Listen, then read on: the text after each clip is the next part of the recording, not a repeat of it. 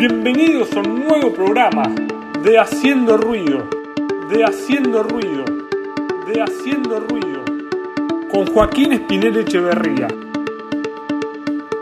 Recuerden que pueden seguirme en Instagram como el Estimal O y acá en Spotify, apretando el botón de seguir. ¿Estás listo para este nuevo episodio? Dale, vamos.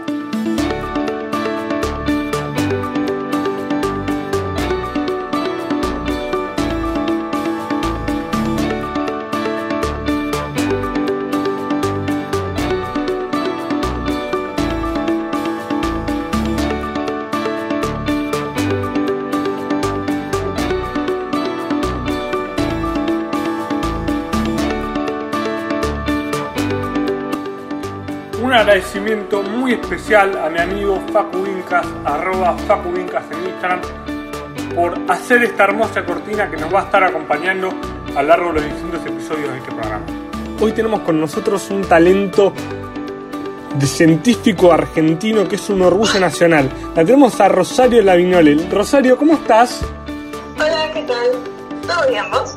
Todo muy bien, por suerte. ¿Cómo, cómo viene esta, esta ya extinta cuarentena, este inicio de la nueva normalidad? ¿Cómo arranca eso?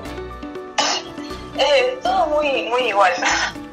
Me alegro, me No, alegro. cambios. ¿Se tuvieron que adaptar mucho en el laboratorio a esta nueva, a esta nueva vida? Eh, y sí, porque hay muchos experimentos que, que nada, por no poder ir al laboratorio físicamente, no, no podemos hacer. ¿Extrañás eso de estar en el laboratorio y, y empezar a jugar y experimentar? ¿O, te gusta esta, esta vida más desde afuera del laboratorio? Extraño ambos en realidad. Extraño muchísimo eh, ir al laboratorio. De hecho, soñé un par de veces que, que experimentos. Y a la vez es muy práctico porque me permite aprender un montón de toda la parte de bioinformática, que, que es la que tenía más, más floja, que recién estoy empezando. Así que nada, tiene sus pros y sus contras. Totalmente, como todo. Creo que es lo que más hemos aprendido en esta pandemia. Sí, tal cual. Bueno, nos cayó la pandemia a todos, todo el mundo científico en todo el mundo eh, se puso y se abocó a buscar soluciones prácticas eh, con este virus nuevo. ¿Cómo nació o de dónde nació esta vocación de buscar una, una nueva investigación sobre este virus que, que, bueno, que es el COVID? Eh,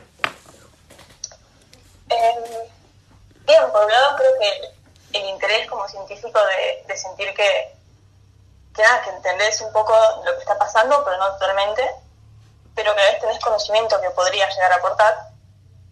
Y justo se dio la coincidencia de que el laboratorio en el que estoy está investigando una proteína que se llama MX1, que ya después vamos a hablar de eso, en, en cáncer, pero que esa proteína tiene un efecto antiviral. Entonces, nos preguntamos si tal vez tenía alguna relación con, con SARS-CoV-2. Perfecto. Eh, empecemos de, de a partes, ¿no? En, ¿Qué fue lo que publicaron? ¿En dónde publicaron? ¿Y quiénes son las personas involucradas en esta publicación? Bien, eh, publicamos un paper sobre COVID-19. Lo publicamos en la revista iScience y eh, involucrados tenemos, creo que somos unas 12 personas. Están eh, los jefes de laboratorio, eh, varios investigadores de, de laboratorio, eh, becarios, estudiantes y bueno, yo que soy una, una pasante. Están todos los nombres ahí. Eh, ¿Tiene acceso público el paper para que cualquier persona lo pueda leer? Sí, tiene acceso público. Eh, sí, sí, totalmente. Después no sé si querés poner un link en... Después vamos a estar, vamos a estar poniendo el link de este, de este paper, eh, tanto en Spotify como en Instagram, por si tienen más curiosidad, pueden entrar y leerlo. Que seguramente tenga mucho lenguaje técnico, pero eh, con la explicación de Ro van a poder entender muy bien de qué, de qué va la mano. Y bueno, como vos me decías, son un laboratorio que investiga eh, principalmente cáncer. Contame un poco de dónde vienen, qué investigaciones venían haciendo antes del coronavirus, y así ya entramos más en lo que, en lo que publicaron. En- bien, sí, hay varias líneas de, de investigación en el laboratorio. Este laboratorio es ¿Cómo se llama el laboratorio? Laboratorio de Inflamación y Cáncer. Laboratorio de Inflamación y Cáncer, para que lo tengan todos ahí en mente. Listo, perfecto. Entonces, ¿cuáles son las, las investigaciones que venían haciendo antes del coronavirus? Sí. Eh, bien, en el laboratorio se investiga, por un lado, cáncer de próstata, y por otro lado leucemia. Eh, y se, bueno, entre varias líneas de investigación hay una que, en donde se ve cuál es el rol de una proteína que se llama hemoxigenasa 1 en, eh, en cáncer de próstata.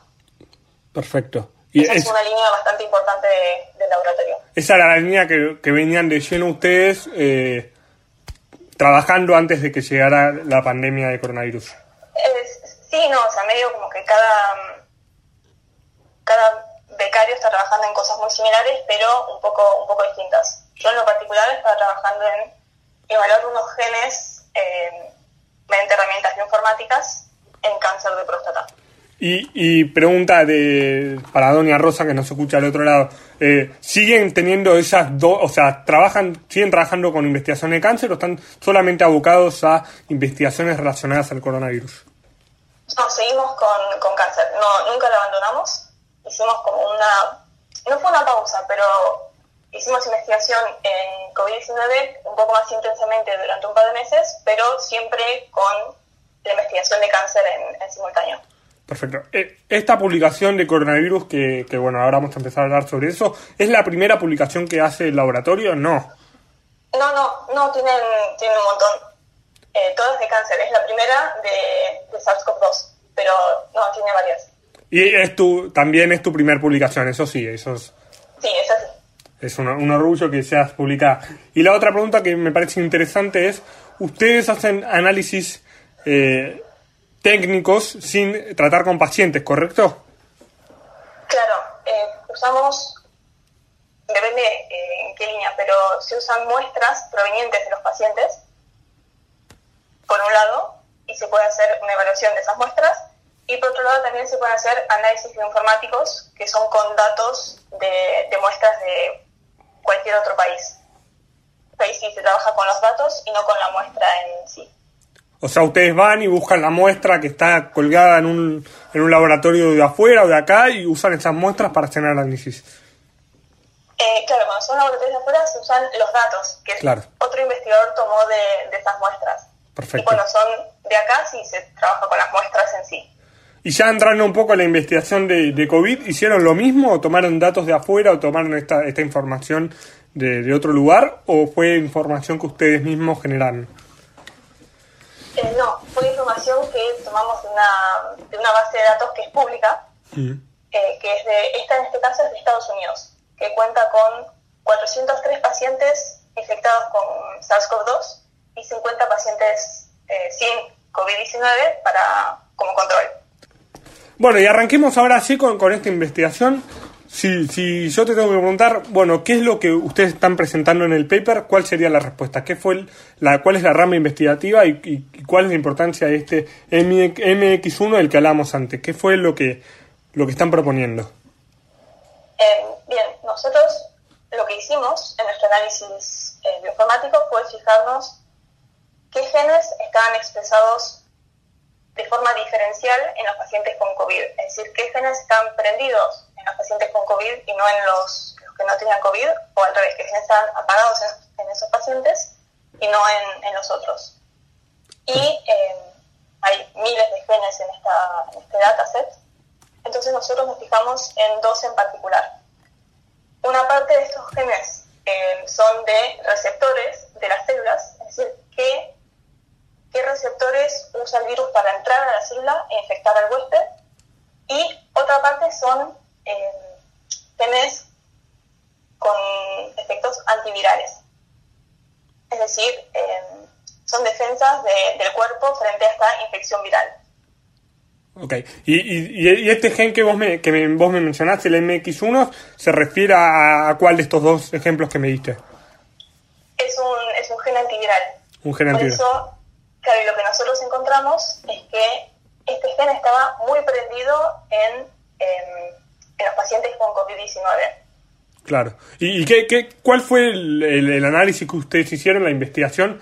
¿Qué resultado les dio? O sea, ¿y, qué, y, qué, y qué fueron descubriendo a medida que fueron investigando? Eh, bien, nos dio por un lado, bueno, esto que te decía recién, de que MX1 está prendido en los pacientes con COVID.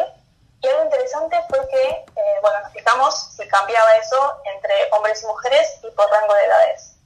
Eh, eso no cambia entre hombres y mujeres, pero a medida que eh, los pacientes son mayores, MX1 está menos prendido.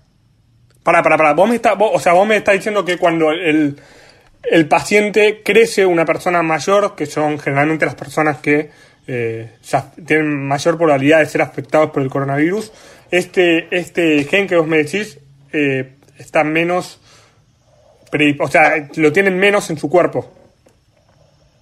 Claro, el gen está menos expresado. Quiere decir que, eh, bueno, una vez que se expresa el gen, se genera el ARN y de ahí, en teoría, una proteína, que es la proteína MX1. Entonces, eh, nosotros podemos decir que ese, ese flujo de pasar de ADN a ARN está menos prendido. Entonces, eh, hay mucho menos como expresión, es lo que nosotros decimos, expresión de ese gen en los pacientes mayores que son los que tienen, eh, son el grupo de riesgo. Perfecto.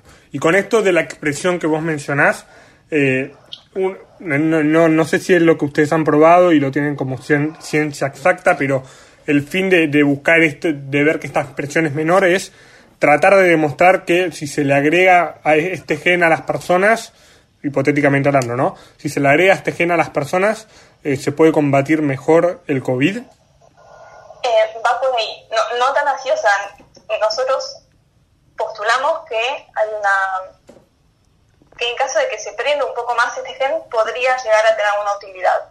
Y postulamos a, a una droga que se llama emina, eh, que nosotros sabemos que induce MX1, entonces sabemos que si alguien toma emina se le va a prender el gen de MX1. Eh, entonces se nos ocurriría que podría llegar a servir como posible tratamiento pero nada, esa última parte eh, es hipotética. Se desprende de la investigación que nosotros hicimos, pero no investigamos el rol de emina en particular en los pacientes de COVID. o sea, es... Emina en base a lo que estoy diciendo. Sí, o sea, es un postulado que requiere una doble investigación o que esta investigación continúe y que haya otra persona que tome lo que ustedes hicieron para probar eh, si, esta, si esta droga que ustedes proponen o si este gen que ustedes investigaron puede terminar de influir o no en el coronavirus y si eh, potenciando la exposición de ese gen se puede tratar el COVID. Eh, sí, claro. Requeriría una investigación eh, más en profundidad sobre eso. Ok. ¿Y, ustedes tienen la intención de continuar con esta investigación en profundidad o hasta acá llegó su rol? Sí, creo que, la idea es seguir con, con investigación sobre SARS-CoV-2, pero seguiría siendo bioinformático. Eh, no, somos un laboratorio que está habilitado para trabajar con virus, porque es un laboratorio de, cáncer. Necesitas una capacitación especial para trabajar con muestras que tienen virus y, y, autorizaciones especiales. Perfecto. Entonces, por el momento hasta acá llegaron, pero van a seguir trabajando en la, investigación de, del coronavirus. La idea es eh, seguir buscando respuestas a través de lo que ustedes conocen eh, con esta investigación y nuevas investigaciones o solo con la investigación que ustedes ya están proponiendo? Eh, ¿a, qué te, perdón, ¿A qué te referís con nuevas investigaciones? O sea, si tienen en mente buscar otras, otras hipótesis, otras ramas de investigación dentro de los conocimientos que ustedes tienen para aportar a, a esta búsqueda de conocimiento sobre este virus. Me parece, igual habría que ver qué, deciden los, los jefes del laboratorio, pero me parece que debería seguir con MX1. Ok, perfecto. Eh, es decir, investigando el rol de esta proteína. Pero eso la verdad que va a haber que, que ver a futuro qué, surge. Tal vez nos surgen ideas nuevas y vamos por otro lado. Perfecto. ¿Y cómo, cómo, cómo se gestó, cómo fue esta experiencia de, eh, primero, de, investigar una pandemia. Empecemos por ahí. ¿Cómo, ¿Cómo es la experiencia de un científico que eh, se preparó toda la vida para esto y que ahora le toca poner el cuerpo e investigar un virus eh, para buscarle soluciones? ¿Cómo es esa experiencia? fue una locura, fue una sensación re linda. Fue terriblemente intenso, pero en el buen sentido. el hecho de sentir que toda la comunidad científica está poniendo su cabeza que, muchas veces no son cabezas menores, o sea, son cabezas terriblemente inteligentes para resolver este problema en conjunto me parece lindísimo. Y sentir que formaste parte de eso desde tu lado, desde lo que vos podías aportar, fue, fue increíble. Realmente fue muy lindo. ¿Sentís que tu vocación está realizada haciendo tu aporte en esta pandemia? eh, no sé si diría eso, como que sería medio triste terminar con mi vocación a los 23 años. Pero, pero sí, claramente fue una sensación muy linda y fue algo extremadamente hermoso de, de ser científico en, esta situación. ¿Y, y, qué, y, qué, significa para vos estar eh, formando parte de esta investigación? ¿Y cómo fue la, la experiencia ya así, desde lo, desde lo técnico práctico, eh, de formar parte, ¿no? ¿Qué, ¿Qué, qué, fuiste viviendo? ¿Qué sensaciones fuiste teniendo a medida que eh, ibas investigando, a medida que ibas descubriendo cosas nuevas, a medida que la investigación iba avanzando y finalmente, ¿qué sensación tuviste cuando la investigación finalmente salió a la luz? Bien, para esa última, una gran felicidad. Creo que todos pusimos terriblemente contentos de que se haya publicado el paper. Y después lo que decías de lo técnico, fue, fue un gran momento de aprendizaje para mí esto también, porque empecé con empecé a aprender bioinformática eh, más, más a full, medio que a principios de este año, entonces aprendí un montón durante, durante el recorrido de, del armado de este paper. Claro. ¿Y, y, qué, y cómo fue la experiencia de, ya de, de, en sí publicarlo? ¿Fue eh, ¿qué, qué, qué, sentiste no cuando finalmente lo viste con vos? Eh, ¿Qué fue lo que te dijo la comunidad científica? ¿Qué repercusión tuvo eh, frente a la comunidad científica este paper? por ahora, la verdad que no sé, creo que no tanto, pero porque no es que tenemos un, un sistema así como de, de comentarios, o sea, me parece que es un poco difícil tal vez ver la repercusión que tiene. Eh, tal vez se puede ver cuando otros se basan en tu trabajo para crear el suyo. Pero como es muy nuevo este paper, salió hace menos de una semana, me parece. Eh, nada, todavía eso no pasó. Claro, pero eh, en, en, definitiva la búsqueda sería que la comunidad científica lea el trabajo y vea qué aportes le puede hacer a ese paper, ¿correcto? Claro, eso sería sí, eso sería muy bueno, poder ver que alguien se inspiró al ver nuestro trabajo y le surgió una idea que eh, puede ayudar en esta, en esta batalla contra el COVID-19. ¿Y el, fin último del paper entonces es que haya otro científico del otro lado y continúe su trabajo? Sí, creo que eso es como siempre un, el objetivo de, de un trabajo científico, como que aportar más conocimiento y que después eso pueda ser como un escalón para que otros se paren y sigan aportando más conocimientos y entre todos ir construyendo eh, todo el conocimiento humano. Y, y, y, con esta pandemia, ¿no? Estamos, estamos todos encerrados, están todos los científicos adentro pensando, craneando eh, nuevas soluciones. Eh, ¿Qué rol le ponemos hoy al científico? ¿Qué rol te, sentís vos que encontrás hoy en esta pandemia y cómo sentís que debería ser a futuro, el día que la pandemia termine, el rol de los científicos? Claramente, antes que nada, yo soy una científica principiante, eh, con lo cual hay muchas cosas que tal vez no conozco. Eh, pero sí me parece que se le hay, o sea, que la ciencia es terriblemente importante y que es necesario, en cierto modo, también enfocarse a veces un poco más en, en la ciencia, pero obvio, nada, eso te dice alguien que estudió ciencia. Eh, en la ciencia, así como en la medicina y un montón de otras, de otras áreas que fueron terriblemente importantes en la pandemia. Me parece que en esta pandemia se vio mucho eso. ¿Crees que luego de la pandemia van a terminar de valorar a los científicos que muchas veces en el pasado quizás eh, no se los valoraba tanto? Eh, me encantaría, ojalá que sí. la verdad que no sé, ojalá que sí. Y, Espero que sí. ¿Y cómo, cómo continúa ahora tu, tu expectativa, no? O sea, eh, ¿cómo, ¿cómo continúa tu trabajo después de esta publicación? ¿Y qué, qué se viene ahora en el futuro inmediato?